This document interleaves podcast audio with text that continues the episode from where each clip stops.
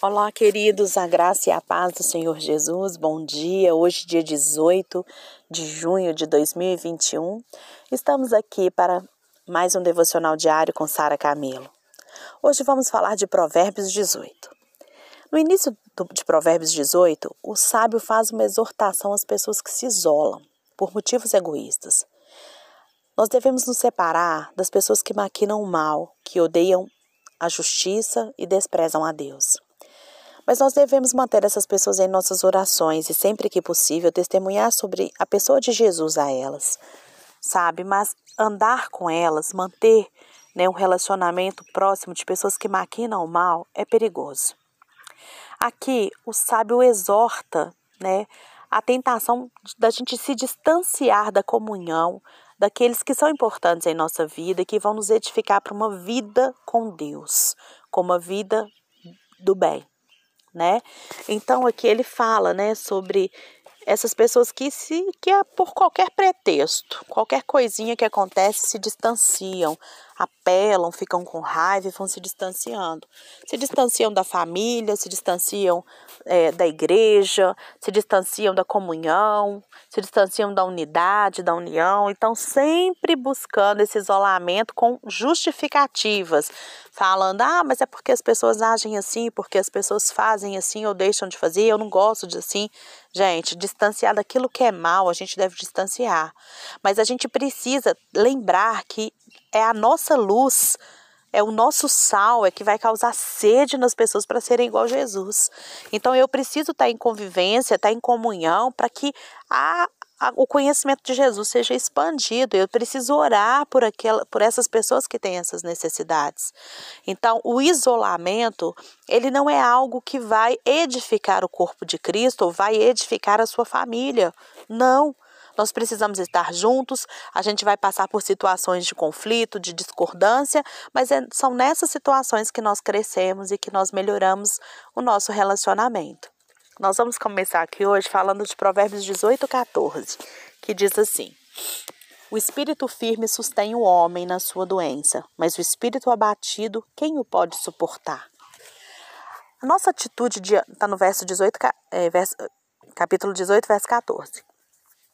Nossa atitude diante dos dramas da vida tem uma conexão muito estreita com a nossa saúde física. A vontade de viver mantém a vida de um doente, mas se ele desanima, não existe mais esperança. Quem entrega os pontos e joga a toalha, quem perde a esperança e não luta mais para sobreviver, é vencido pela enfermidade.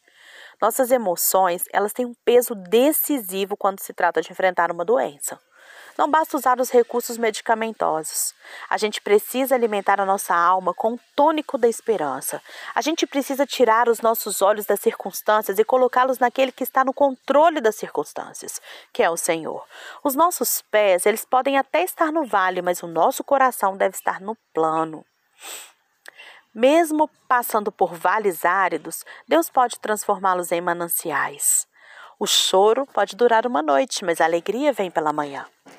Aqueles que se entregam ao desânimo, porém, esses, eles fazem do lamento a música da sua vida.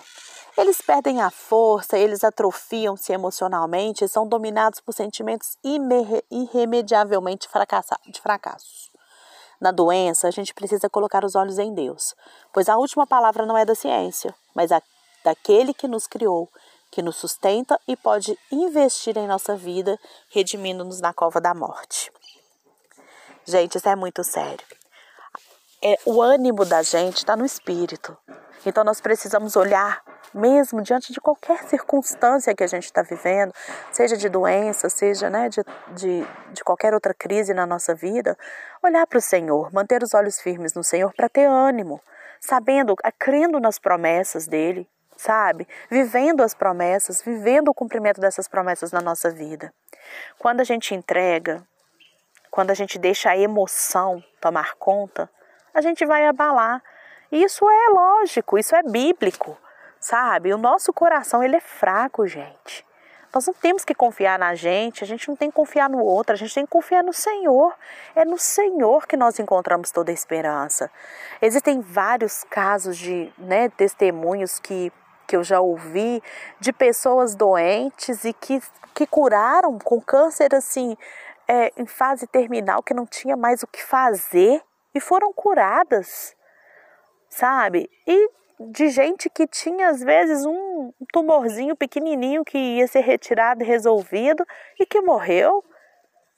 As circunstâncias, a forma como a gente enxerga as circunstâncias, vai abalar o nosso emocional. E nós sabemos que a, a, a somatização, né, vão criando, aumentando as doenças psicossomáticas e vão aumentando, né, a gravidade da doença. Tem gente que gosta, né, de estar tá doente e de falar que é grave. Gente, olhe para o Senhor e confie. Se tivermos que morrer, morrer para o cristão é lucro. Se tivermos que viver, sabe? Deus vai operar o milagre. Ele tem poder para isso. Ele curou, ele ressuscitou mortos. Por que ele não pode fazer isso na minha vida, na sua vida? Então precisamos olhar para a circunstância confiando. Confiando, né, que ele pode mudar o diagnóstico. Eu mesma vivi isso ano passado. Né? Em outubro eu fiz uma, uma ultrassom da, da tireoide e foi detectado um tumor, né? um, um nódulo maligno. E quando eu estava preparando para para fazer né, a cirurgia, para já, já, me preparando, a minha família toda já em desespero, porque era maligno, é, eu fui fazer a punção e inexplicavelmente o que era maligno tornou-se benigno. E eu não tive mais que tirar. Nem tirar a tireoide, nem tomar remédio, nem fazer nada. Já tem, né, em outubro agora faz um ano já desse, disso que aconteceu na minha vida. Mas o que eu fiz foi crer, crer nas promessas. E eu falei para Deus, ó oh, papai, na hora que eu peguei o resultado, lá que eu tava, que a, a moça estava fazendo, a médica estava fazendo ultrassom, né? É, e eu já sabia que pela descrição do nódulo eu vi que era maligno, porque eu acompanhava o meu pai, sempre acompanhei meu pai, e o do meu pai não é maligno. Então o médico me explicava, o seu, do seu pai não é maligno por isso. Então quando eu vi que o meu era com a descrição bem diferente da do meu pai, eu percebi que era maligno. E aí eu saí da sala de ultrassom e falei assim: "Ó, oh, papai, eu tenho que viver muito, viu?